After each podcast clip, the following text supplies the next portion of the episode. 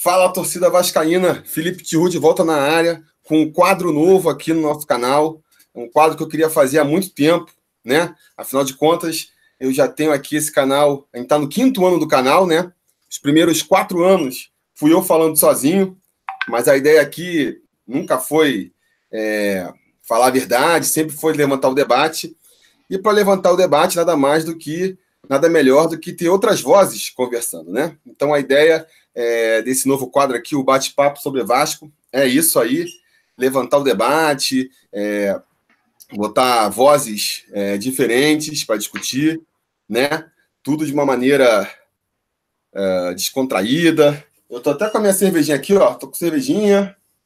Tô também aqui com um amendoinzinho que é para ficar naquele climazinho ali, né? De boteco, a ideia, a conversa é ser assim. Uh, e para esse quadro inicial aqui, a gente está fazendo, eu não estou não tô fazendo a live, né? Tô, a gente está gravando aqui, estou transmitindo só para os conselheiros do canal. Vamos ver se eles estão assistindo. Eles vão servir aqui também de teste para ver se funciona o chat, alguma coisa assim. Então, conselheiros, se vocês estiverem assistindo aí comentem aqui, né? A ideia é fazer um piloto, né? Ver se funciona. Então, se vocês estiverem assistindo aí, é porque funcionou. Uh, e digam aí nos comentários se vocês acham que tem que ser live, tem que ser gravado, sugestões para de possíveis convidados, possíveis temas. Para hoje, para esse, esse programa de estreia, eu convidei dois conselheiros, dois apoiadores do canal, o Júlio lá, o campista vascaíno, que foi um cara que botou muita pilha para esse programa sair, então tá convidado. O Ian também, que apoia o canal desde a primeira hora lá, tá sempre mandando áudio no WhatsApp, então já mostra que tem uma verve para falar aí, e por isso eu pensei nele também para esse programa de agora. Então, vamos começar aí. Para apresentar os meus convidados desse, desse programa, eu vou fazer, eu vou querer que vocês digam a idade de vocês, a cidade onde vocês estão falando, e aí eu vou, vou mandar mais uma pergunta para já sentir qual é que é a, a, a, do cara. Então vou começar aqui com o Júlio. Diz aí a sua idade, onde você está falando, e diz qual filosofia você se identifica mais. Você acha que a melhor defesa é o ataque, ou você acha que ataques vencem jogos, mas defesas ganham campeonatos? Diz aí. Fala aí, galera. Sou Júlio César, 24 anos. Moro em Campos dos Goitacazes, norte fluminense aí do estado do Rio de Janeiro. Para mim, defesa forte é que ganha jogo. Eu acredito nisso. É, não adianta nada ter um ataque muito forte aí e tomar muito mais gols, né? Então eu sou aquele cara um pouco mais é, da parte defensiva aí, é, principalmente com o time mediano que o Vasco tem, limitado do que o Vasco tem, né? Então eu acredito nisso aí, que a gente tem que sim ter uma defesa forte aí. Ian, idade, de onde está falando? E para você a pergunta é outra.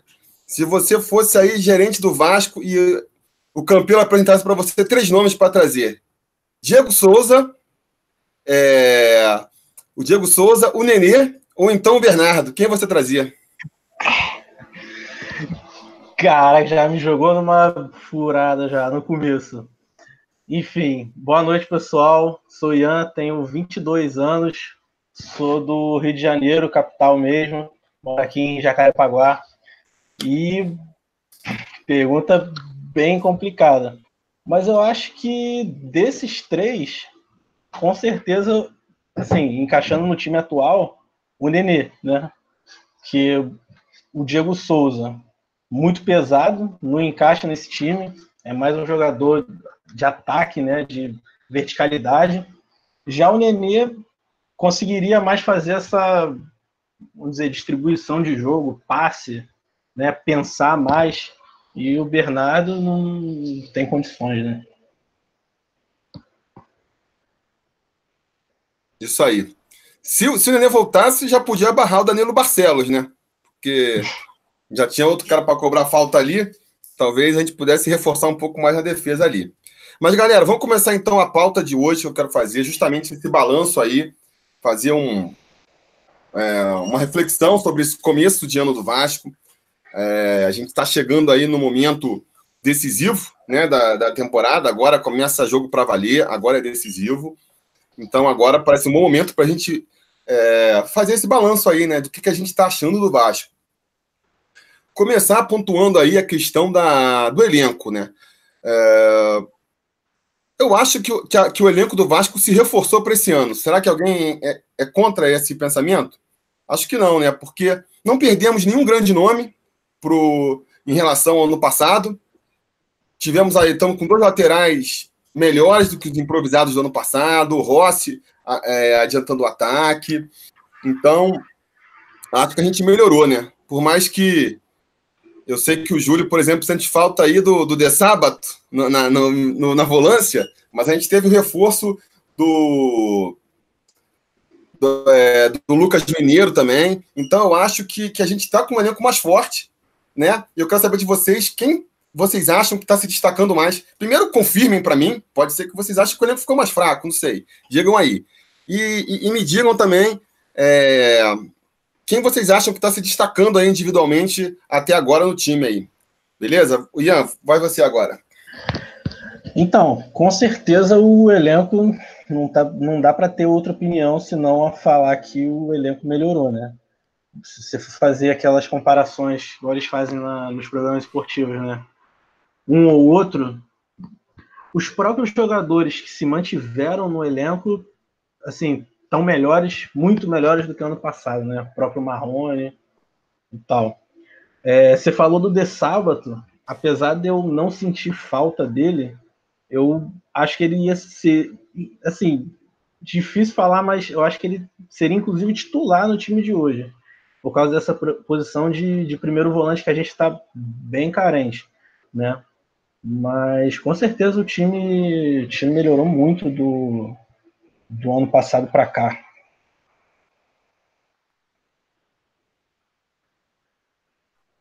Vai aí, Júlio. Fala aí a sua Bom, opinião. O Júlio também sei que é fã de sábado. Depois eu vou dar minha opinião sobre o sábado. Mas fala aí você primeiro. Não é que eu sou fã do Desalto, né? Mas, tipo assim, na carência, eu acho que, pensando bem, em primeiro volante, para mim, que é a maior carência do Vasco, eu acho que o Desalto poderia ajudar. Ainda é um jogador lento, ainda tem umas dificuldades lá, como no ano passado, mas se a gente for lembrar do Desalto do Carioca no passado, ele jogou muito bem, teve a lesão, aí voltou de lesão, não jogou tão bem assim, mas eu acho que seria titular nesse time aí, com certeza, para mim seria melhor que Raul, do que Bruno Silva ali com o primeiro volante. Raul nem é primeiro volante, é, né? Segundo volante.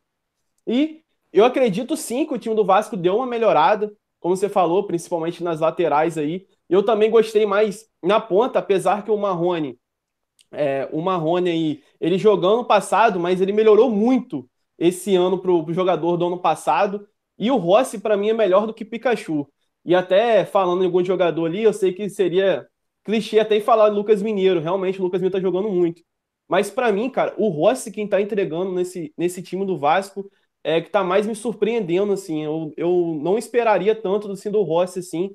Tá jogando muito bem, tá entregando muita raça, tá fazendo seus golzinhos também. Todo mundo falava aí que Rossi não sabe fazer gol, que não sabe passar, só sabe marcar. E eu tô me surpreendendo bastante com o Rossi. Então, principalmente nas laterais e nas pontas, eu acho que o Vasco melhorou bastante. E assim também o time do Vasco não é um time para ser campeão brasileiro, não é que mudou o patamar completamente. Mas do jeito que aquele time do ano passado estava, com certeza sim, deu uma, uma boa melhorada aí. É, eu também acho. Para mim, se você for fazer uma comparação aí setor por setor, a gente vai ver que o time está bem melhor, né? Temos laterais, efetivamente.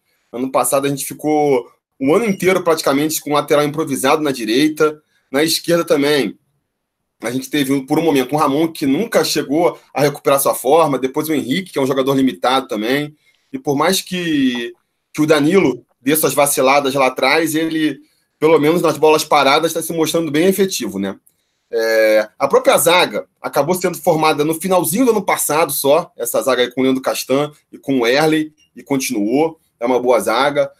Na volância também, a gente teve aí é, o acréscimo do, do, Lucas Mineiro, que vem muito bem. No ataque, nem você falou, o Marrone melhorou muito do ano passado para esse ano, então tá fazendo a diferença. Do outro lado, É, o Rossi também está entrando muito bem. A gente pode é, falar em contrapartida de jogadores que, que caíram de qualidade, né? O Pikachu, mas o Pikachu também já estava mal no final do ano passado, então nem é uma queda. E tem principalmente o Max Lopes. O Max Lopes é o principal diferencial, mas a gente também agora tem o Thiago Reis aí, é, fedendo a gol, que nem o pessoal fala. E até o Bruno César, que, que ainda não engrenou no, no, no time, e tá uma decepção, se a gente pensar que ele entrou no lugar do Giovanni Augusto nesse time, não deixa de ser uma melhora também, entendeu? Então acho que o time está bem, está tá melhor preparado que o ano que vem, que o ano passado. É... O que nos leva até ao segundo tema, né? Que é o seguinte: se é um time tão melhor do ano passado, por que, que ainda não engrenou, né? Qual é, é... Ou, ou engrenou? Qual é o em que estágio vocês acham que está o Vasco agora? Eu vou dessa vez começar eu falando que eu acho. O Vasco, ele está com 18 jogos até agora, né? Vou repetir aqui ó, os números do Vasco até agora. São 18 jogos, 12 vitórias, 4 empates e 2 derrotas, 29 gols pró, 13 gols é, levados, né? E um saldo, portanto, de 16 gols. É, eu acho que dá para dividir é, esses 18 jogos, essa campanha do Vasco até aqui, em três momentos. Teve o começo da temporada, que foi aquele momento em que não dava para esperar muita coisa, é, time reserva, botando molecada da base, montando os novos contratados, os principais jogadores poupados, né? Que foi ali até o, a fase de grupos da, da Taça Guanabara, mais ou menos. Aí teve aquele processo ali no mata-mata da Taça Guanabara, início da Copa do Brasil, foi quando começou, o Valentim começou a esboçar o time que ele via como titular mas também no começo de trabalho ainda, né? E na época eu falava assim, que eu não esperava que o time do Vasco fosse estar bem. O pessoal estava reclamando, ah, o Vasco tem que estar jogando bem. E eu falava, cara, o importante não é o time jogar bem. O importante é a gente ver uma evolução no time. E eu acho que a gente foi vendo essa evolução no time. Para mim, o auge do time na temporada até agora foi ali na. Quando jogou contra o Serra e quando jogou contra o Botafogo também. No primeiro tempo dessas duas partidas, apesar do Vasco ter empatado contra o Botafogo, o primeiro tempo dessas duas partidas eu achei muito bom. Depois a gente vai ter também o jogo contra o Rezende, naqueles primeiros 20 minutos onde o Vasco jogou muito bem. Para mim, esses foram os melhores momentos do Vasco na temporada. E ali parecia que o Vasco estava realmente engrenando, achando ali um, um esquema tático, né? Mas depois daquele jogo contra o Botafogo, o Valentim começou a mexer no time. Eu acho que talvez é, preocupado é, porque o time estava criando pouco, era um time que era muito bem defensivamente, estava conseguindo se preservar lá atrás, mas não estava criando muitas chances lá na frente, né? Ganhava ali por 1 a 0 só e tal. Eu acho que ele foi tentar soltar um pouco o time. Acabou que o time não criou tantas chances lá na frente, não, não, não começou a fazer mais gols lá na frente e se desguarneceu ali atrás. E isso acabou dando uma bagunçada no time, né? Uma das questões, e até por isso que eu acho que o De Sábado não seria titular no time agora, é que eu vejo o Valentim muito preocupado em ter um primeiro volante que saiba sair para o jogo. E eu não sei se o De Sábado seria esse jogador, porque ele, apesar de não ser um, um volante brucutu, que nem é tipo um Maranhão, que erra passe ali de dois metros, ele também não consegue, ele não dava muitos passes mais incisivos, né? não se destacava muito por isso. Então, é, não sei, não sei se ele seria testado nesse time agora. É, não sei se o Bruno Silva é a solução também para essa posição. O Raul também, né? além de um dos motivos, talvez, de, de ter bagunçado esse time, é que o Raul, que vinha jogando bem, caiu de qualidade. Para mim, a, entrou muito mal contra o Flamengo, totalmente perdido em campo. É, então, a partir dali, mais ou menos ali do começo da Taça Rio, eu, eu senti uma queda. Eu acho que, no mínimo, o time parou de evoluir, né? E isso é preocupante principalmente porque estamos chegando num momento em que não dá tanto mais para fazer teste. O Vasco agora está tá ficando num, aí num beco sem saída, que é o seguinte: por um lado, eu acho complicado de manter o time que está fazendo, né? Manter esse time que está sendo é, escalado aí, com as substituições que sempre tem, né? O time, nos últimos quatro jogos, qual foi o time que o Vasco escalou ali? A, a linha que a gente já está tradicional, todo mundo sabe, o Bruno, Cé, o Bruno Silva, o Lucas Mineiro, Bruno César, na frente o Marrone, o Rossi e o Thiago Reis. E aí as substituições do segundo tempo são sempre as mesmas, né? É o Galhardo no lugar do Bruno César, é o Pikachu no lugar do Rossi. Agora vai, o Max vai ficar entrando no lugar do Thiago Reis, é a tendência.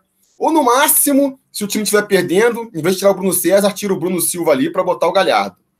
essas substituições também não estão fazendo mais efeito, ou não estão funcionando.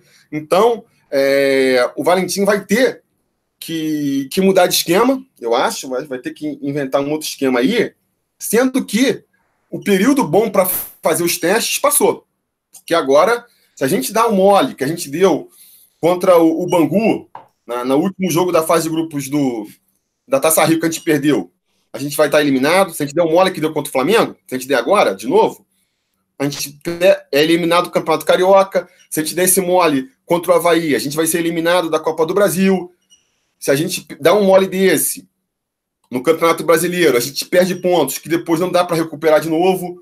Então, assim, eu esperava, assim, na, na minha cabeça, eu realmente esperava é, que nesse momento o Vasco fosse estar mais encaixado, fosse estar com uma proposta de jogo melhor, é, né, que, uma continuação, um aprimoramento daquele, daquele futebol que ele apresentou contra o Botafogo, que ele apresentou contra o Serra. E aí eu pergunto para vocês qual é a avaliação de vocês e até emendo com uma pergunta também, né? Por que, que o Vasco não está jogando bem? É um problema dos jogadores? A gente acabou de falar que o elenco melhorou. É um problema do Valentim? É... Aí a opinião de vocês. Quem quer começar? Pode ser eu. Vai lá, vai lá então. Vamos lá. Para mim, eu acho que o problema do Vasco hoje é a criação. Eu acho que é justamente acho que o setor, um dos principais setores no futebol, que é o meio de campo, e o Bruno César, infelizmente, não está criando nada, principalmente no segundo tempo. Eu concordo com você que o Vasco não teve uma melhora, e, e o pior de tudo, assim, que eu, que eu, eu percebi, não que a zaga tenha piorado, eu acho que a zaga não piorou, o sistema defensivo não tem piorado, mas eu acho que está faltando concentração para esse time, principalmente na reta final ali do segundo tempo. Eu não sei o que está acontecendo, muitos dos gols, os últimos gols aí praticamente que o Vasco tem tomado é por desatenção, totalmente falta de concentração ali, é, não sei o quanto que a parte física, que eu venho percebendo também que a cada jogo está piorando, eu estou sentindo os jogadores do Vasco, principalmente no segundo tempo, tendo bastante dificuldade na parte física aí. O Royce, por exemplo, entre outros jogadores, não conseguem correr o final do segundo tempo. E como às vezes a gente acaba olhando, às vezes, assim, só para o final, né? A gente fica com a memória mais, mais aberta para o final do jogo. É, chega a ser triste, assim, ver o time do Vasco jogando tão mal na reta do segundo tempo. Mas tem um porém. O primeiro tempo do Vasco, praticamente todos eles foram bons. Eu acho que a exceção aí foi contra o Flamengo agora, que eu não achei que foi tão bom assim, e contra o Havaí. Eu não lembro de outro primeiro tempo assim que o Vasco jogou mal. O Vasco tem uma regularidade no primeiro tempo, joga bem, às vezes os 15, 18 primeiros minutos ali. Um pouquinho. Vamos ver se atrapalha aí, mas eu quero só fazer uma intervenção rapidinho para falar o seguinte. Quanto o Flamengo, tem até uma justificativa, né? Clássico, carioca, vai ser sempre, vai ser, vai sempre começar ruim, vai sempre começar com os dois times recuados. E isso aí não dá para esperar outra coisa, porque os times entram para não perder mesmo, sabe? Então, acho que pelo menos contra o Flamengo tem essa justificativa. Por mais que contra o Botafogo tenha começado bem, né? Contra o Havaí, realmente é que é mais complicado, né? Mas segue aí, segue aí. Aí, no caso, o, o, os primeiros tempos do Vasco em si, eles são muito bons. O que tá, o que tá acontecendo mais com o Vasco é no segundo tempo, que tá deixando muito a desejar. Eu acho que o Valentim precisa melhorar um pouco em questões de substituições. Eu acho que ele não tá sabendo.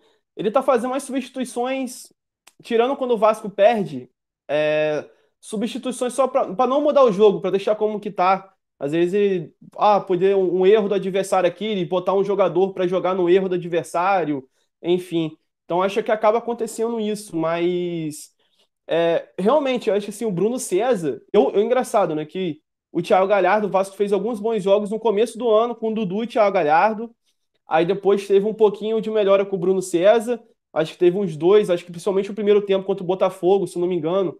Foi uma excelente partida ali do Bruno César. É, teve outro também, que agora não me lembro o nome também, que chegou até a dar uma assistência para o Rossi em São Januário. É, também muito boa. Só que, partir daí, ele não está jogando bem, ele não está é, procurando o jogo em si. Às vezes ele chega, joga cinco minutos, fica 3, 30 sumido. Então, acho que falta ali um pouco da parte da criação. Não sei se se tá faltando um pouco ali do Bruno César, do time jogar em volta dele, eu não sei. mas eu acho que o, o time do Vasco em si acabou aí nos últimos jogos tendo muitas jogadas de bola aérea, é, bola aérea o tempo inteiro, bola aérea o tempo inteiro, em vez de botar a bola no chão, tentar uma triangulação, quer dizer, está faltando para o time do Vasco, sendo que no começo do ano tinha, principalmente com os laterais, é, fazendo triangulações, chegando mais na área. O, o Lucas Mineiro estava chegando muito mais na área do que, do que tem chegado ultimamente. Então acho que está faltando isso um pouco, botar a bola no chão, ter triangulação, ter um toque de bola. Talvez o Vasco tenha sentido um pouco falta do Max Lopes, que Max Lopes é característica, a gente sabe, de fazer o pivô, de ajudar na parte da criação. Talvez o time ficou se acostumado a jogar em volta assim do, do Max Lopes, né? Ali do, do, desse jeito do Vasco jogar, Thiago Reis ainda não tem esse cacoete de pivô. Ele é excelente finalizador, mas ele precisa melhorar em, algum, em alguns aspectos, principalmente fazer o pivô, né? Então acho que alguns desses motivos aí que o Vasco, eu acredito, e não tenha jogado um bom futebol. Eu acho que possa sim melhorar. O Valentim acho que não é nenhum burro, eu acho que ele tá, ele é um bom treinador, então eu acho que ele possa sim melhorar nesses aspectos aí e colocar em reflexão o que vem no começo do ano, né? Porque o Vasco tinha aquele mais toque de bola, algumas boas triangulações e agora é muito mais bola aérea com passados dos laterais do que propriamente criação de jogadas.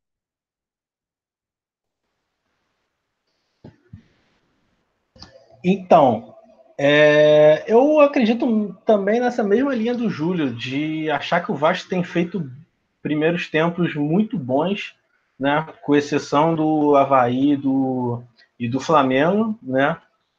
Tem aquele negócio também do, contra o Flamengo, é clássico, aí jogo muito brigado e tal. Mas eu vejo o Vasco muito bem nos primeiros tempos. É, mas eu acho que o Vasco também esbarra naquele negócio que eu estava falando mais cedo hoje, acho que de manhã no grupo do nosso conselho lá. É, eu acho que é muito mais um problema físico do Vasco de ah, o cara não aguenta, né? O time cansa, arreia, né? No, no segundo tempo e aí não consegue jogar com aquela intensidade. O Vasco jogando intenso, sabe, no seu máximo, consegue é, boas alternativas né, no primeiro tempo, consegue criar, mas quando começa a esbarrar um pouquinho naquela parte física, é, começa a ter problema. Acho que até por isso, é, passou muito por isso, não ter conseguido ganhar o jogo do, do Flamengo, né? É, enfim, mais ou menos isso. Acho que tudo no final esbarra na parte física. Muito parecido com o ano passado. É, eu acho que. Eu concordo com essa avaliação de vocês aí. Eu acho que. Eu estou muito bem satisfeito com os nossos laterais, por mais que eles vacilem é, eventualmente é, na defesa. Eu acho que, ofensivamente, há muito tempo a gente não tinha dois laterais que ajudam tanto ofensivamente o Danilo Barcelo mais nas bolas paradas, seja nas faltas ou cruzando mesmo em escanteios e faltas mais laterais. O Cáceres também, é, não é todo jogo, mas quando ele aparece lá na frente apoiando, ele, ele ajuda bastante, sabe cruzar na área direitinho, sabe fazer criar as jogadas. Eu acho que nossos atacantes de ponta também estão indo muito bem, o Marrone e o Rossi. Eu vejo muita gente sugerindo que o Vasco mude o esquema tático e às vezes para um 4-4-2 ou outro esquema.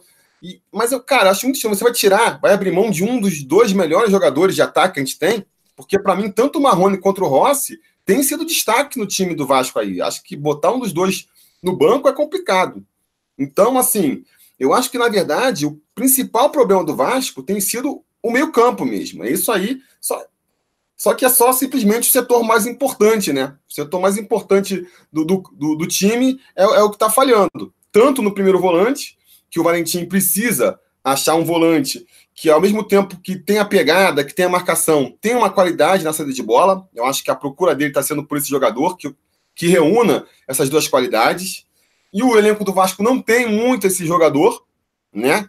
É, tava testando o Raul ali, e depois o, Agora está testando o Bruno Silva, nenhum dos dois eu acho que atinge lá aquele nível, um cara que consiga marcar com intensidade, e na hora de sair é importante também, porque como a gente tem os dois alas mais na frente, é importante que para dar criatividade para o meu campo, esse primeiro volante tenha alguma qualidade no toque, e a gente não está vendo nenhum tão bom assim, né?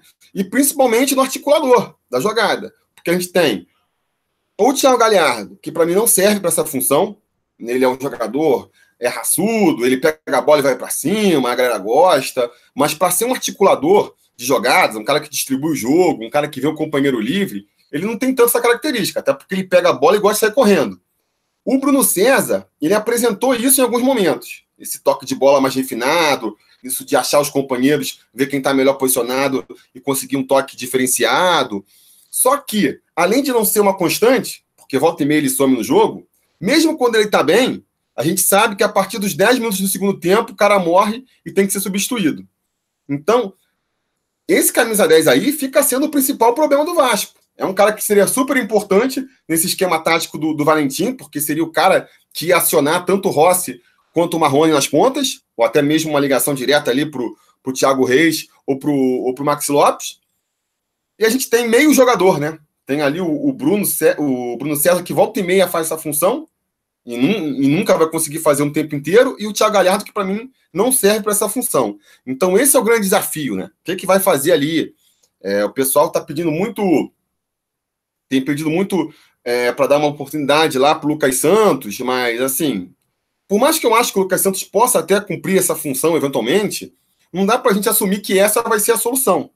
É, que ele vai entrar, que ele vai assumir essa posição, que nem a posição original dele, na base, ele joga melhor aí pela esquerda, e, e ele vai entrar e, e, sem nunca ter jogado 90 minutos pelo Vasco, vai de repente ganhar a posição.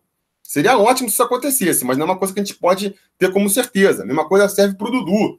É um jogador que talvez seja mais talhado para fazer essa distribuição, mas também jogou agora aí as primeiras partidas é, no comecinho do, do, da, do, Campeonato Carioca, quando os jogos começaram a engrossar, ele já ficou de fora, vai entrar agora, que, pô, entrou no nível máximo de cobrança, não sei, não sei. Por outro lado, ah, então o, segredo é, é reforçar o time. A gente só vai conseguir reforçar o time lá para agosto, né? Quando abrir a janela, quando for contratar, até lá. Como é que vai fazer para resolver? Nesse sentido, é, acho que talvez até uma solução possa ser uma que o Júlio já falou lá no canal dele outra hora. Às vezes, é, pegar o André aí e botar no meio campo. Faz um meio campo com três volantes, é, três marcadores ali, porque tanto o Andrei quanto o Lucas, o Lucas Mineiro tem essa qualidade aí, né? Mas fala aí, fala aí, Júlio, já que você que, que levantou essa bola aí, defende essa ideia aí, você, vai. Então vamos lá, eu acho que tem, com essa formação poderia melhorar em, em dois aspectos. O primeiro, que vai dar bastante poder defensivo também, que isso vai ajudar, e vai ter uma boa posse de bola, tanto com o Andrei, tanto com o Lucas Mineiro, como você falou, que são dois caras que sabem criar jogo, ainda pode ganhar também esse poder aí de, de finalização de fora da área com o Andrei, poder liberar mais um pouco o Lucas Mineiro, né, cada um de um lado. Isso ajudaria bastante, já que o Bruno César, infelizmente, cansa, principalmente aí logo no começo do segundo tempo. Acho que daria muita intensidade. É, seriam dois jogadores que poderiam fazer o box to box, né, que é aquele cara que defende e ataca ao mesmo tempo ali, que fica correndo o tempo inteiro. O André e o Lucas Mineiro têm essas características. Então pode mudar eventualmente no jogo, né? Fazer um time com pressão alta, colocando o André e o Lucas Mineiro mais empurrando a defesa, a defesa adversária, ou então recuando, recuando os dois, né? E ainda tem aquela outra alternativa, dessa alternativa também que o, os laterais avançam bastante, né? E às vezes eles precisam de é, eles precisam ter uma cobertura. E às vezes acaba acontecendo, principalmente o Danilo Barcelos, que eu vejo nos jogos, que não tem aquele volante que ajude ele também na marcação, que é um cara que precisa. O Cáceres também, apesar de ser um bom lateral, às vezes tem essa dificuldade também ali é, nessa parte defensiva, às vezes fica sozinho. Então, o André, o Lucas Mineiro, o Bruno Silva pode é, eventualmente ali cobrir os laterais. Então, acho que mataria duas coisas que eu, tô, que eu tô sentindo que o Vasco tem dificuldade ali. Nessa parte defensiva, ali principalmente nas costas dos laterais, é, e nessa parte ofensiva aí. E no segundo tempo, já que Bruno César joga, vamos dizer, muito bem um tempo, bota ele no segundo tempo. Porque aí vai ser uma hora que às vezes o Vasco está ganhando o jogo e precisa de um cara que cadencia mais o jogo, que tenha um passe mais refinado, que consiga prender mais a bola. Então pode ser uma boa alternativa no segundo tempo. E aproveitando o gancho, você falou do Lucas Santos ali, eu sou um dos maiores defensores de não colocar o Lucas Santos de camisa 10. muita gente pede o Lucas Santos de camisa 10 ali, porque só vira copinha. Mas eu acompanho então uns 3, 4 anos aí, e as principais é, características dele é velocidade e o drible. Principalmente o Tite, o auxiliar dele falaram isso. É aquele jogador que precisa estar perto da área para tentar um drible ali com os zagueiros normalmente são alto, pesado e lento. É aonde que ele pode se destacar. Apesar de ter um passe muito bom, mas não é aquele cara que tem uma característica de, de botar o cara assim o tempo inteiro na cara do gol. É, é coisas eventuais. Então a gente pode até matar um jogador aí, é, um talento bruto, que na minha opinião que o Vasco tem, mas é difícil colocar ele, porque o Marrone está muito bem. Quem, o Lucas Santos concorre direto com o Marrone, que é um dos destaques do time. Então, vai acontecer mesmo do Lucas Santos ficar no banco. Mas eu esperaria aí botar o Lucas Santos e pouquinho em pouquinho, aproveitando o gancho que você falou de Lucas Santos aí.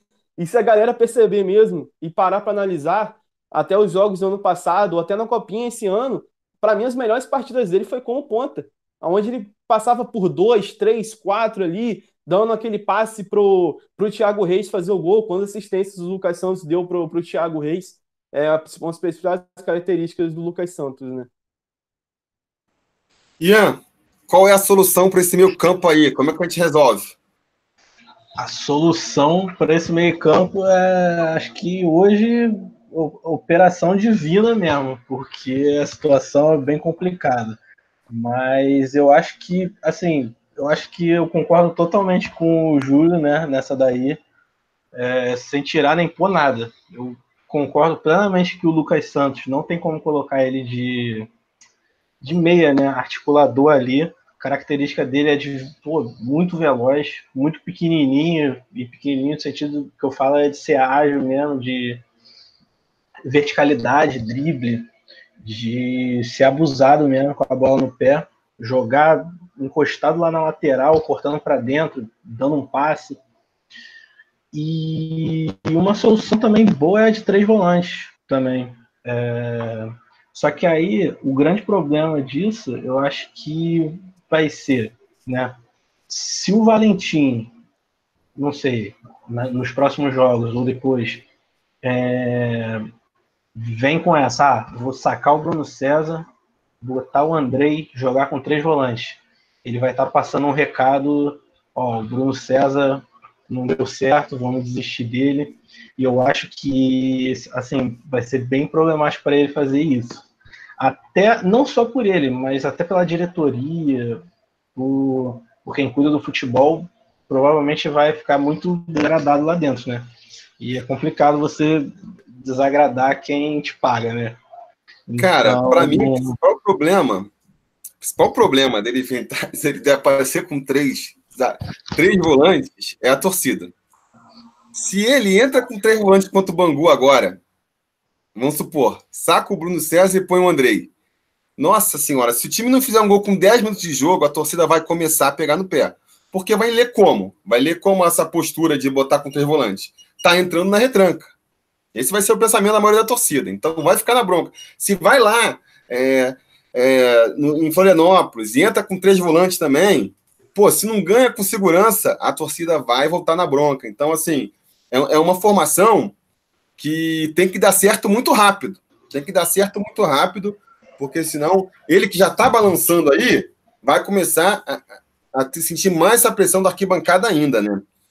E o Andrei e o. Não sei, porque nessa formação também com o Andrei um pouco mais avançado, os dois mais avançados, pode ser que funcione, porque quando jogou Andrei e Lucas Santos como primeiro e segundo volante, eu senti que fica, precisa treinar muito ali a coordenação, porque é, eles ficam revezando quem sobe, e, pô, se isso não for muito bem treinado, acaba criando espaço no meu campo ali, né? Mas com um dos dois sendo sendo o segundo e terceiro homem de meu campo, talvez não tenha tanto problema, porque vai ter sempre um homem ali atrás para ficar mais de cão de guarda, né? Mas enfim, vamos passar então para a última parte aqui do nosso programa, que é o seguinte: daqui para frente, então, né? O Vasco com todos esses problemas, como é que a gente vai. Como é que.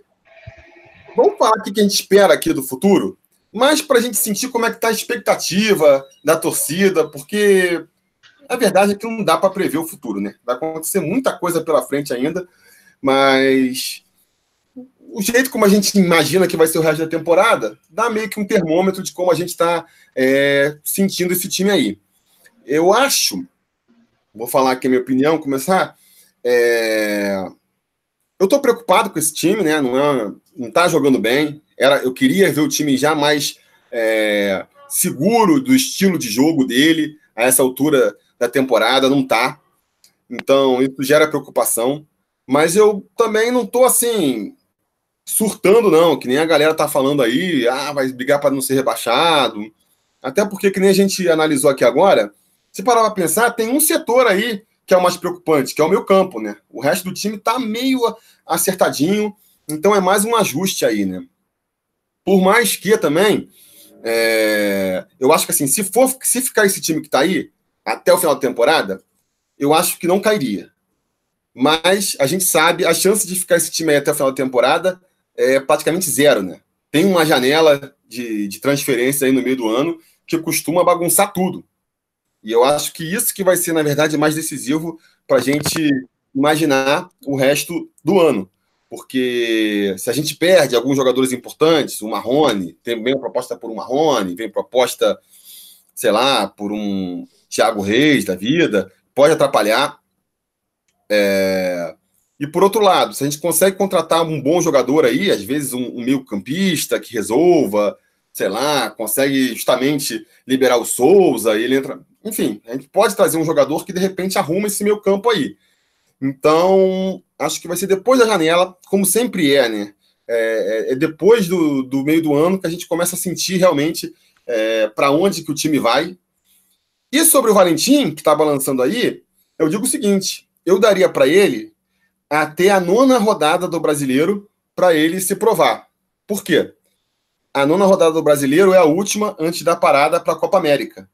Então vai ser ali é, a único, o único momento da temporada aqui para frente que o Vasco vai ter um mêsinho para treinar. Então acho que se for o caso de demitir o Valentim, que demita ali na oitava, na nona rodada do Brasileirão, para dar aí para o próximo técnico um mês para ele treinar com a equipe. Por quê? Demitiu o Valentim agora. Vamos supor, demite o Valentim, perde para o Bangu, é eliminado da, da, da, do Campeonato Carioca pelo Bangu. Meu Deus, demite o Valentim, traz um novo, um novo treinador. Para na quarta-feira já jogar contra o, contra o Havaí, para dali a duas semanas estar tá estando no Campeonato Brasileiro, acho que é pouco tempo para arrumar o time, né? Então acho que eu ficaria com o Valentim pelo menos aí até a nona rodada do Brasileirão e projetando para o final da temporada, eu acho. Minha expectativa para o Vasco hoje. A gente não vai brigar por muita coisa, né? Acho que a gente vai chegar ali, vai brigar para chegar numas quartas de final da Copa do Brasil, mais ou menos. Vai brigar para ficar ali no meio da tabela do Brasileirão, décimo lugar, décimo segundo lugar. Mas briga para o rebaixamento, chegar na última rodada correndo risco de rebaixamento, eu acho que a gente não vai correr também, não. Pelo amor de Deus, espero que eu esteja certo. Mas diz aí então, a opinião de vocês. Ian, qual é a sua expectativa aí para o restante da temporada? Tá confiante? Tá desanimado? Tá reticente? Diz aí. Antes do comentário, só uma menção honrosa que o Flamengo acabou de tomar 1x0 do Penharol. Beleza. Opa! Finalzinho do jogo, com a menos. Enfim, tô aqui no duas telas aqui. É, assim, a minha expectativa para o restante da temporada, assim, é uma temporada tranquila no, no brasileiro, né? Não, não, quero nem quero nem pensar em ter esse sufoco que a gente teve esse ano. E realmente, igual você falou, a gente só vai ter noção é, de como vai ser o time depois do dali da do, de agosto e também depois da Copa América. Acho que é em julho, não é? A Copa América, não é isso? É, começa dia 14 de junho, na verdade, 14 uhum. de junho, e termina no dia 14 de julho. O Campeonato Brasileiro ele para no dia 12 de julho, se não, de junho, se eu não me engano, e volta no dia 14. Então ah, é um mês certinho que, que vai ter de parada aí. Ah, então. Então eu acho que por esses dois fatores, né? Pelo fator Copa América e pelo fator é, contratações de meio de temporada, né? Que é, é, quando o mercado europeu se agita mais, é a janela mais longa. É, mas assim, esse time que está aí hoje, eu acho que se for ele, não vai ser, né? mas se for ele até o final do ano, vai ser. Tem condições de fazer uma temporada tranquila, de ficar ali no, até um décimo ali. E quem sabe fisgar uma, uma Libertadores aí, tendo G, G, G6, né? Se for um G7 ou um G8, quem sabe a gente repete um 2017 aí. 2017 o time do Vasco era bem mais fraco que esse. Tinha o Luiz Fabiano com o cupim no joelho.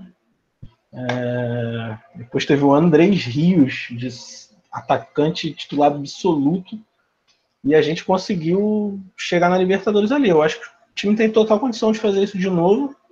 E tem a Copa do Brasil também aí. Que eu também não duvido, não duvido muito do Vasco fazer uma boa campanha, não. Uma, uma boa campanha. É, eu acho que em 2017 o que salvou a gente ali foi a dupla é, Anderson Martins e Breno. A gente conseguiu ali ter um Anderson Martins que é um zagueiraço e conseguiu a sorte de ter um Breno saudável ali por dois, três meses, que foi um milagre, a gente consegue perceber agora. É, tinha sido ali. Uh, vocês lembram que em 2017 saiu uma reportagem que foi a primeira vez em, sei lá, cinco anos que o Breno jogou dez jogos seguidos? E depois daquilo aí também voltou a não jogar mais dez jogos seguidos de novo, né? Então teve essas duas coisas, o que mostra ali ah, justamente a ideia que o Júlio defendeu no começo do, nosso programa, de que uma defesa firme é, ajuda bastante. Você tem ali dois zagueiraços, tinha também é, o, o Martin Silva em grande forma. Segurava ali atrás, o Vasco, no mínimo empatava e depois conseguia ali, ó, uma vitória ou outra que conseguisse, já foi suficiente para levar a gente para Libertadores. E no mais, você falando aí agora, eu pensei, e até pensei quando eu estava mesmo falando, questão de janela aí, eu acho que a gente não está correndo muito risco, não, né? Se pegar o time titular que a gente tem, o risco mais grave é mesmo o Marrone. Fora ele, acho que não estou vendo ninguém, né? É, o André. Thiago Reis, Thiago Reis. Thiago Reis também.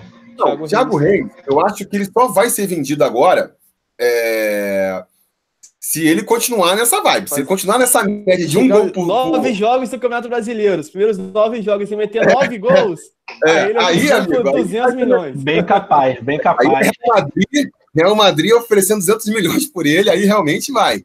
Mas se ele tem uma queda de produtividade, que é o mais, mais esperado, acho que ele não é vendido não. Quem eu vejo como mais potencial de ser vendido aí?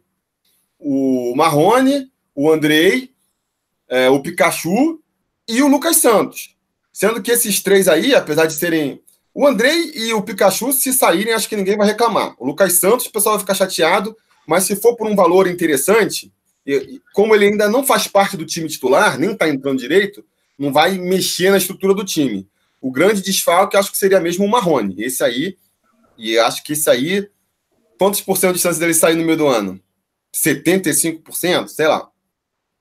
Enfim, é...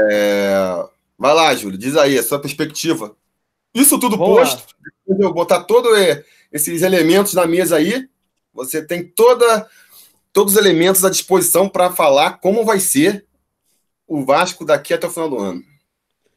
Antes né, de falar, aproveitando, a gente tinha sim Breno e Anderson Martins, apesar que o Ramon também tinha voltado em 2017 muito Ramon bem. Ramon também. E, verdade, e também verdade pô, agradecer a Milton Mendes ter colocado o Paulinho para jogar. Paulinho, Matheus Vital, apesar de não ter jogado tanto assim, mas nos ajudou. O Nenê também nos ajudou. Eu achava aquele time de 2017 bom, mas o time de hoje é melhor. Mas vou ser realista aqui, gente. Vou ser realista, não querendo desanimar ninguém. Eu sou o cara mais. Eu gosto de ser mais realista, assim, fazendo análise. Quando tinha o tema que o, que o Felipe me passou, pensei bastante. O time do Vasco melhorou sim. Isso é, isso é com certeza, isso é certo. Mas eu acredito que todos os times de São Paulo melhoraram, principalmente alguns. O Corinthians melhorou muito. Eu acho que o São Paulo, agora, com as contratações que estão fazendo, melhorou muito também. O Palmeiras com o Ricardo Goulart, enfim, Cruzeiro também está muito bem, os times do Sul estão tá muito bem. Infelizmente, o Flamengo. muito, até o Fluminense se reforçou muito bem, até. O Fluminense está com um time bom por aí, mais ou menos. É bom, enfim. É, pensando nessa lógica, que também os nossos concorrentes também, principalmente de, da primeira parte da tabela ali, se reforçaram e se reforçaram muito bem, eu tenho que ser realista, eu tenho que falar a verdade, se reforçaram bem. se reforçaram bem. Então, eu acho que não vai ser um ano do Vasco cair, porque principalmente os times do Nordeste ali, tem um Goiás, o Botafogo, enfim, tem um time inferior ao Vasco. Mas eu acho que se o Vasco manter esse time agora até o final do ano e não trazer algumas é, contratações pontuais, a gente vai ficar ali de décimo segundo, décimo, nono, quem sabe ali, dependendo, armando um bom, uma boa formação ali defensiva, jogando no contra-ataque, se superando fisicamente, a gente pode ganhar alguns jogos fora de casa, botar o nosso São Januário para ser aquele caldeirão mesmo, como aconteceu em 2017, a gente pode sim, quem sabe, buscar uma vaga na Libertadores, talvez um time da parte primeira da tabela aí, pode ganhar a Copa do Brasil, Sul-Americana, é, Libertadores, haviam três vagas, nada impossível, né? Pode acontecer, mas eu acho que ficar entre os seis primeiros eu acho muito, muito improvável. E também para cair, eu também não acho um time para cair.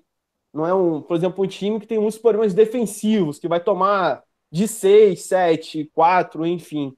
Eu acho que isso também não vai acontecer. É, e sobre o planejamento, é, aproveitando também que eu vou fazer uma crítica bastante à gestão do Vasco, e se, e se diminuísse uma boa parte do, do time, que hoje é composto por 45 jogadores, eu acho que nenhum treinador é capaz de treinar 45 jogadores no elenco profissional. Eu acho que no máximo é ali em torno de 32, 34. Se conseguissem emprestar bastante gente do elenco, e é, não renovarem contratos, que tem alguns contratos para renovar na metade do ano, dar uma enxugada boa no elenco e trazendo pelo menos ali uma, umas duas, três contratações pontuais, como um primeiro volante de qualidade. Pô, no mercado sul-americano tem bons jogadores aí como primeiros volantes, que até eu fiz o um vídeo no meu canal lá sobre isso. Tem sim bons primeiros volantes aí, é, ou trazer um camisa 10, ou se o Marrone for vendido, temos o Lucas Santos na ponta, pode trazer outro cara de ponta aí de qualidade. Pô, é, o problema do Vasco é, às vezes, às vezes é falta de planejamento. O Vasco paga hoje muitos jogadores, às vezes até com salário razoavelmente bom, para não colocar. E isso é ruim, porque acaba nos prejudicando. Inferior, pode, o Vasco poderia diminuir no mínimo em 800 mil reais por mês. 800 mil reais dá, dá para trazer pelo menos uns dois ou três jogadores aí de qualidade que viriam resolver nos seus setores. E se vier, vai que aconteça do Souza aí, é, o Souza aí fica até o final do ano. Quem sabe? Acho quase impossível isso acontecer. Mas caso fique o Souza, o Vasco traz um camisa 10. É, o Breno, vamos lembrar que o Breno vai voltar. Quem sabe aí o Breno pode voltar, que nem jogou como em 2017. Por que não? Se ele já mostrou poder de superação em 2017, pode mostrar poder de superação agora também, de jogar em alto nível. Com o Breno e Castão, não passa nem Wi-Fi aí, né? É, com, com uma boa defesa e com um time bem montado e, como falei, é, sempre jogando ali no limite mesmo, no limite, no limite, no limite mesmo, aí sim, se vier algumas contratações pontuais, o Vasco, para mim, tem como concorrer sim uma vaga na Libertadores. Galera, para então fechar a rodada aqui, uma pergunta meio off-topic, mas não tão off-topic, que é o seguinte: pra, você demitiria o Valentim agora? E mesmo que não demitisse, quem você traria para o lugar? Porque o Valentim ele vai cair. Mais cedo ou mais tarde, eu estou achando que ele não chega no final do ano, não. Se quiser fazer até o bolão de quando ele cai, pode fazer também aí. É, eu vou começar falando. Não demitiria o Valentim ainda, que nem eu já falei, esperaria ali pelo menos até a nona rodada do Brasileirão, né? É, que é mais ou menos quando eu acho que ele vai cair mesmo, talvez até um pouco antes porque a gente vai ter um começo de Brasileirão muito difícil, né? Ele já tá meio desgastado. Se a gente. Se ele não ganhar uma, um. Se ele ganhar um carioca em cima do Flamengo, talvez ele recupere a moral aí. Se não, ele já vai entrar desgastado no campeonato, no campeonato brasileiro. Aí, pô, já vai ter um começo difícil. Se ele não consegue engatar um começo muito bom, eu acho que ele cai nas primeiras rodadas do Brasileirão. E aí, quem traria para o lugar? minhas sugestões. Uma é difícil de ir, porque eu acho que ele não vai largar lá o time que ele tá. Seria o Rogério Ceni do Fortaleza. E outra que eu traria, não tanto porque eu acho que é um técnico revolucionário, mas mais pela questão justamente do clima, seria o Ricardo Gomes, que foi demitido do Bordeaux recentemente, né? Tava lá como gerente de futebol. Eu traria o Ricardo Gomes porque acho que é um técnico ali que faz é, o, o normal que todo técnico faz, mas viria com muito respaldo da torcida. A torcida lembra dele, foi o último técnico a ganhar um título de expressão com a gente. Então, teria pelo menos essa paciência da torcida. Eu acho que a, o pessoal demoraria para começar a pedir a cabeça dele. Isso poderia trazer tranquilidade por um, por um tempo ali o suficiente para o Vasco engrenar. Né? Então, agora vai lá. Vai, quem quer falar primeiro? Pode ser. Eu Quando, o Valentim vai cair? Quando o Valentim vai cair? Né? Se você demitiria ele agora, quando ele vai cair, quem você traria para o lugar? Vai lá, Júlio. Vamos lá. Eu acho, na minha humilde opinião aí, que vai ser muito difícil o Valentim cair agora. Eu acho que ele tem um respaldo muito grande da diretoria, apesar da pressão da pressão da diretoria. Mas eu concordo com você que se ele for cair, ele vai cair ali no final da rodada antes ali da Copa América. Eu acho que seria, provavelmente deveria cair ali. Se cair, é, eu apostaria mais ou menos aí nessa, nessa data aí.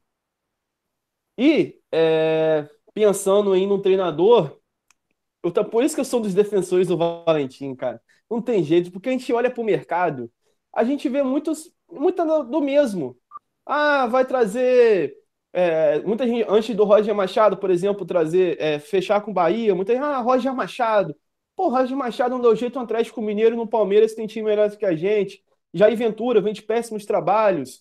É, o Oswaldo de Oliveira, por exemplo, ultimamente não tem tanto gás para ser treinador, né? Não, eu não senti muito vontade nos últimos trabalhos do, do Oswaldo de Oliveira. O Rodrigo Luxemburgo nem pensar. É, Barbieri nem pensar. Enfim, tem uma lista. Marcelo de Oliveira já deixou o Vasco já para fechar com o Cruzeiro, né? Naquela época que foi bicampeão brasileiro é, pelo, pelo Cruzeiro. Enfim, é, é muito do, do mesmo. E se para deixar do mesmo, e Alberto Valentim tem um salário baixo, o Vasco, se fosse demitido, ele que pagar uma multa, essa multa não é barata, eu deixaria ele. Mas eu, eu tenho uma alternativa que talvez não seja tão barata, porque poderia negociar com o clube que ele tem contrato. É o Sebacessia, não sei se é assim que fala, que é o treinador do Defensa e Justiça. É, tem aqueles contras, né, que eu poderia trazer um, um treinador que não conhece muito o futebol brasileiro aí. Poderia ser complicado, mas é um cara que já treinou, já já era auxiliar do São Paulo no Chile e na Universidade do Chile aí. É, tem características totalmente parecidas com o, o, o São Paulo. É um treinador que levou ao Defesa e Justiça para segundo segundo lugar do Campeonato Argentino. É, vem melhorando bastante assim o, o patamar do Defesa e Justiça, sendo mais respeitado, com futebol muito bonito, com, com posse de bola, com, é, com várias triangulações, um time bem defensivamente, assim, um, um futebol bem moderno. Porque se a gente for para trocar, que troque para um cara que faça diferente. E apesar de o salário dele não ser alto, provavelmente pagaria uma multa, mas eu acho que era um risco que, que seria legal do Vasco do Vasco é, ter esse risco, ele assumir esse risco, né? Porque é um treinador realmente super moderno. Eu acredito que nos próximos aí 10 anos, eu acho que ele vai ser nível europeu. É, com certeza uma revelação de treinadores argentinos aí é, como até a imprensa argentina vem elogiando bastante. E já que o São Paulo está aqui no Santos, por que não trazer ele aí? Eu acho que ajudaria muito o Vasco, porque se o Vasco tem um poder defensivo bom do que o Alberto Valentim é, conseguiu propor no time, vamos trazer um treinador mais ofensivo para ajeitar, ajeitar a frente. Aí um vai pegando o trabalho do outro, como o Renato Gaúcho fez do Roger Machado, né? O Roger Machado vinha com aquela posse de bola, que não sei o quê. Aí veio o Renato Gaúcho, pegou um pouco do trabalho do Roger Machado, implementou do seu jeito de jogar e foi campeão da, da Libertadores aí, né? E da Copa do Brasil, Libertadores. Eu acho que, que seria um baita treinador para mim. Eu acho que não tem melhor nome do que ele e que talvez seja acessível. Agora, como eu falei, tem multa, não sei quanto que é a multa, acredito, e não deve ser muito cara, mas também não é barata. é, tem o porém, como eu falei, de não conhecer o Campeonato Brasileiro, tem um porém também, que a torcida não conhece, a gente sabe como a torcida do Vasco. Ela é muito corneteira, a torcida do Vasco é muito corneteira e não tem paciência, não tem paciência com o trabalho. Acho que a gente precisa é, melhorar essa mentalidade. O futebol de hoje é muito diferente do de antes. A gente precisa melhorar esse, é, essa, essa mentalidade um pouco, de dar mais oportunidade para os treinadores mesmo, de dar uma sequência de trabalho Então, acho que é o único nome real. O Rogério Senni, com certeza, seria um bom nome, mas seria totalmente inviável. Ele já falou, pô, teve propostas do, do, do Santos, do Atlético Mineiro, com salário bem alto. Ele não aceitou no começo do ano, dificilmente agora, na metade do trabalho, ele sairia. Então, seria o meu nome, já que o Campeonato Argentino não está acabando aí. Acabou, né? Se não me engano. É, minhas opiniões sobre o que você falou é no caso aí do, do técnico de Defesa e Justiça, técnico estrangeiro em geral, eu não, eu acho que precisa de um período de adaptação. Então, o melhor momento para trazer ele teria sido no começo do ano mesmo, para ele ter esses três meses de adaptação aí, né? Ele pegar agora, por mais que pegue um mês ali do da Copa não América, sei, né? Não é, exatamente. Eu pensei nisso, né? Vai ter aquele, é. aquele tempo ali da, da Copa América, daria tempo de trabalho. Agora até lembrei de outro nome também que eu falei até no meu canal, é sobre o Aguirre. Apesar que ele não tem tantos trabalhos assim excelentes e tem um salário alto que dá para negociar, mas eu achei que o trabalho dele no São Paulo, com um time é, razoavelmente com a idade avançada, ele fez um belo trabalho levando praticamente levando aí ao, ao São Paulo para Libertadores, né? E com um sistema defensivo muito bom, com contra-ataque muito rápido e com boas jogadas é, ensaiadas, principalmente bola aérea, que é uma, é uma vamos dizer para mim, que é a maior qualidade do Vasco hoje é a bola aérea. Principalmente porque os laterais cruzam muito bem. Enfim, o Aguirre também pode ser outro nome também. É, eu acho que para tirar o Vasco da mesmice, que é o que a torcida quer, eu acho que não vejo solu é, solução muito no, no, mercado nacional, não. Acho que teria que ir fora mesmo, né? para não tirar o Valentim e trazer outro cara igual ao Valentim. Mas eu me pergunto se o momento agora é apropriado. Talvez tivesse ter que ter tomado essa decisão lá em dezembro, quando, quando terminou o campeonato, né? Quem eu vejo podendo fazer um trabalho. Buscado. Quem poderia fazer um trabalho um pouco diferente é o Rogério Ceni, que não vai sair do Fortaleza, concordo contigo. Qual é a possibilidade? O Fortaleza começar com nove derrotas no Campeonato Brasileiro, ele ser demitido do Fortaleza e aí vir parar no Vasco. Ian, e você aí? Você quer que o Valentim fique? Acha que ele vai cair quando? Vai cair, com certeza. A pergunta é quando. E quem você traria para o lugar? É, todo técnico vai cair do seu time algum dia, né? Somente no Brasil. Vasco, então. Porra, essa média aí é alta. De ter um técnico, se o Vasco não melhorar um time, fazer um time campeão, é difícil a gente ter um técnico ficando um ano inteiro no Vasco. Acho bem difícil. Mas vai. Eu não lembro o último técnico que ficou um, ano no Vasco. Acho que. Não sei, acho que o Jorginho. Né? Jorginho. O Jorginho. a temporada inteira foi o Jorginho em 2016. Mas é. foi segunda divisão, né? Complicado. E aos trancos e barrancos é. era para ter caído. Era para ter caído. Era para ter caído, é verdade. Era ter caído. É, mas, enfim, sobre técnico, eu tenho uma opinião bem diferente, né? é, sobre quem eu traria ou não. Mas antes de falar quem eu traria ou não, eu acho que esse negócio de técnico, para um técnico dar certo ou não numa equipe, é, eu acho que tem algum fator por trás que a gente que está de fora não enxerga, né?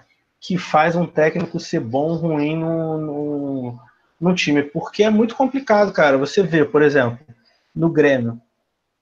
O Grêmio tava com o Filipão, aos trancos e barrancos no, no Campeonato Brasileiro, mandaram o Filipão embora, né?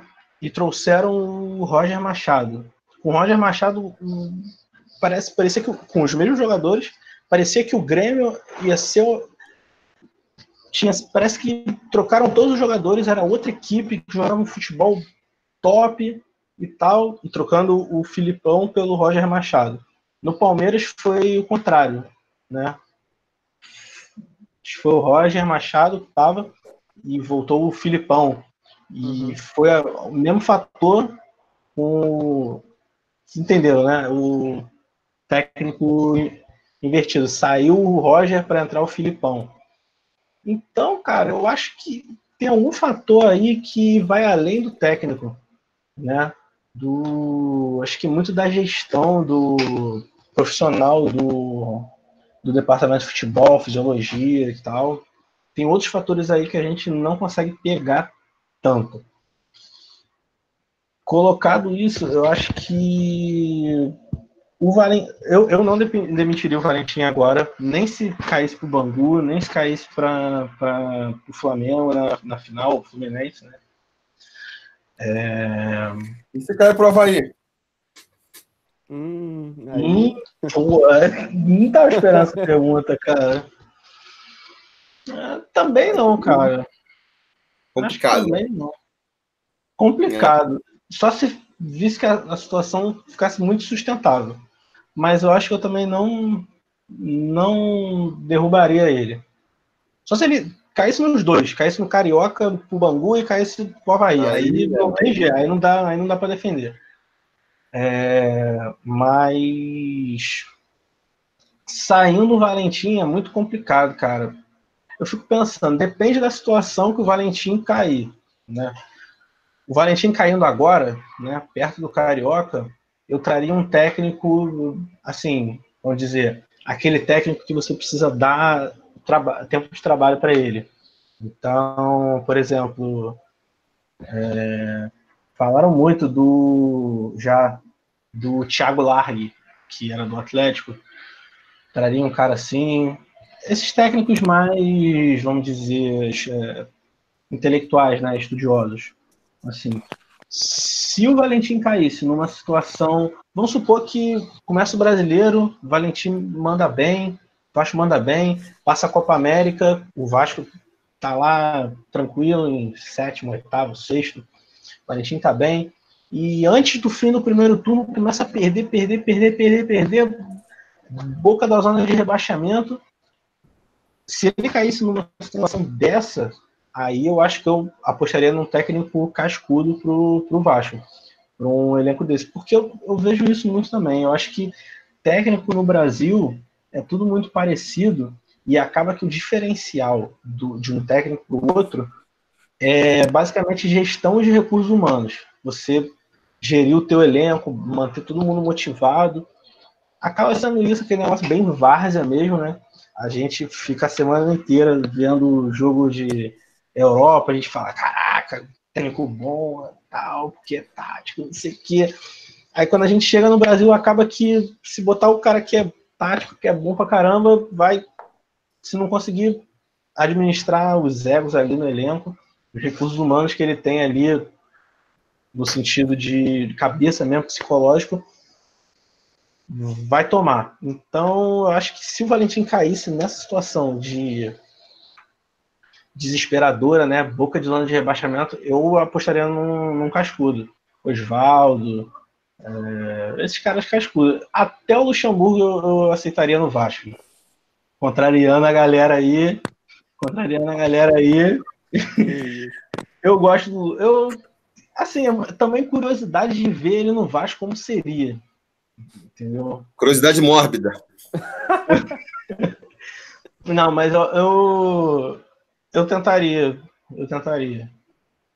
Aproveitando, Felipe, o gancho aí que, que o Ian falou, se o Milton Mendes tivesse um bom recursos humanos, saber trabalhar melhor com o elenco, cara, ele seria um baita treinador, cara. Ele seria top Mendes, no Brasil, cara. Se ele, cara, se ele fosse Mendes, assim. ele, em questão de esquema tático, estilo de jogo, um cara extremamente estudioso, né? Porque Milton Mendes, cara, era um cara que ia nos estádios para ver jogos adversários para poder filtrar o, os erros do adversário, é, o, o, a qualidade do adversário, para fazer um esquema tático que justamente ali para favorecer o Vasco, né?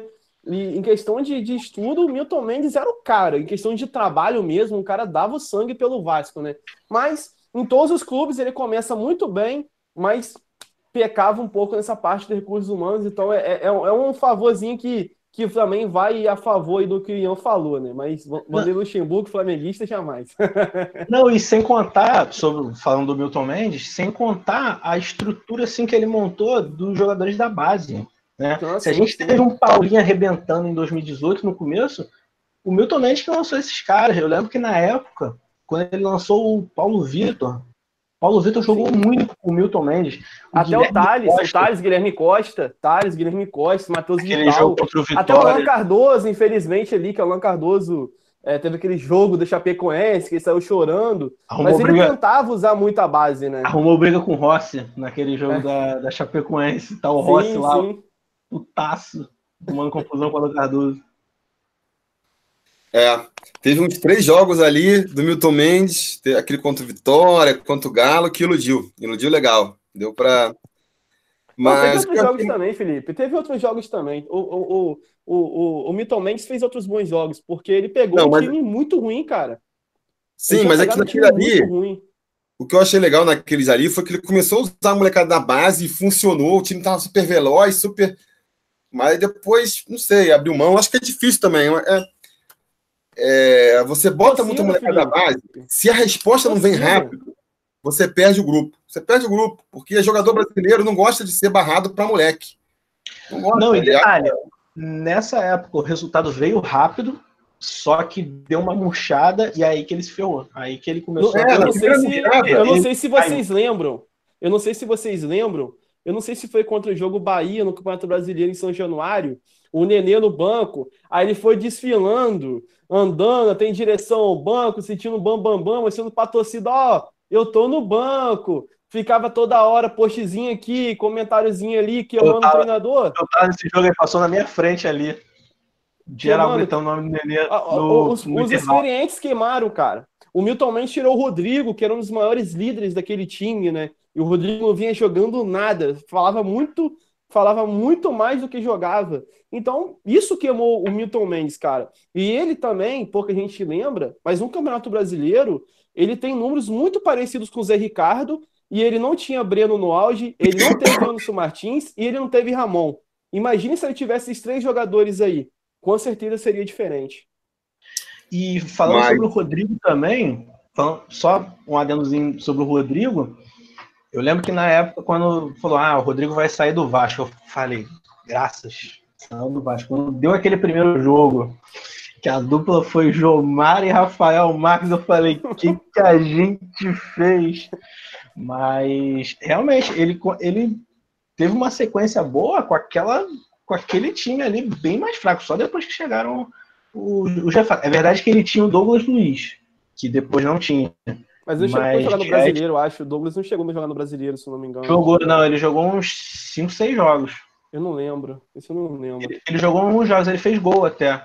O último jogo que ele jogou hum. foi um esporte, que ele fez até gol nesse jogo. Maneiro. O último jogo dele. Mas o que eu acho que no final das contas pesa muito, que o Ian falou aí é verdade. Tem uma coisa do Santo bater ali, de, de rolar o, o, o match entre, entre treinador e elenco que é meio imprevisível. É meio imprevisível. Às vezes você pega um cara. O próprio Jorginho, em 2017, ali, deu um match ali com o elenco, os caras jogaram por ele e.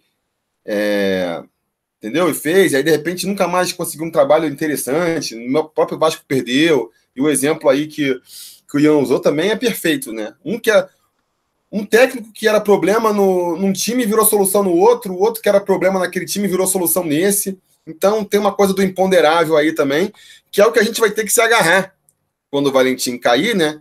É que esse imponderável role aí e que role aí o, o encontro de um, um treinador que encaixe com o elenco do Vasco. Mas, galera, acabou que esse. Eu, eu tinha planejado meia hora, hein? Meia hora de programa, porque tem a galera que reclama, e a gente aí já passou de uma hora há muito tempo. Então, Caramba. vamos dar aí o adeus final. O adeus final não, mas as palavras, as palavras finais por esse episódio aí. Fazer o jabá. O Júlio, eu sei que tem um canal dele. O Ian, se quiser aí mostrar, dar suas redes sociais, não sei também. É, fica à vontade aí. O boa noite e o jabá. Vai aí, Júlio. Você que tem o seu canal, fala aí.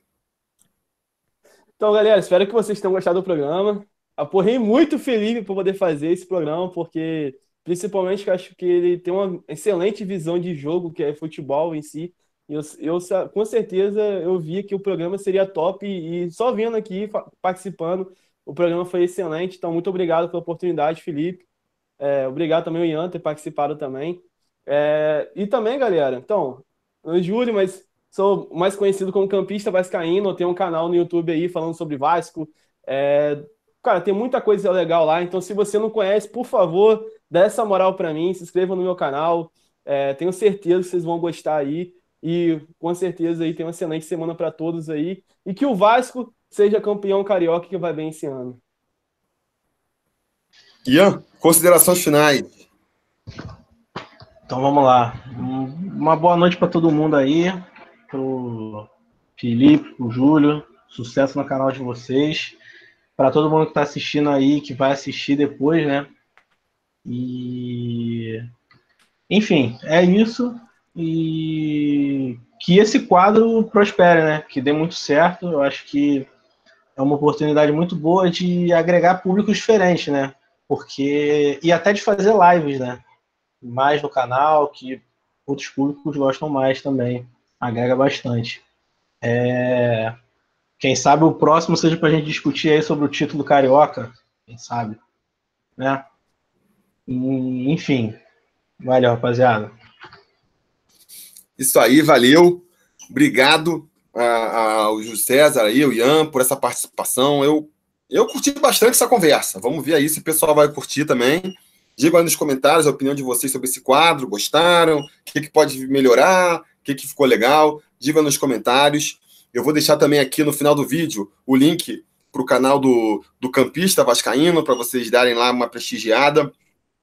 É, e aí, é, não se esqueçam também de curtir o vídeo aí, assinar o canal e a gente vai falando.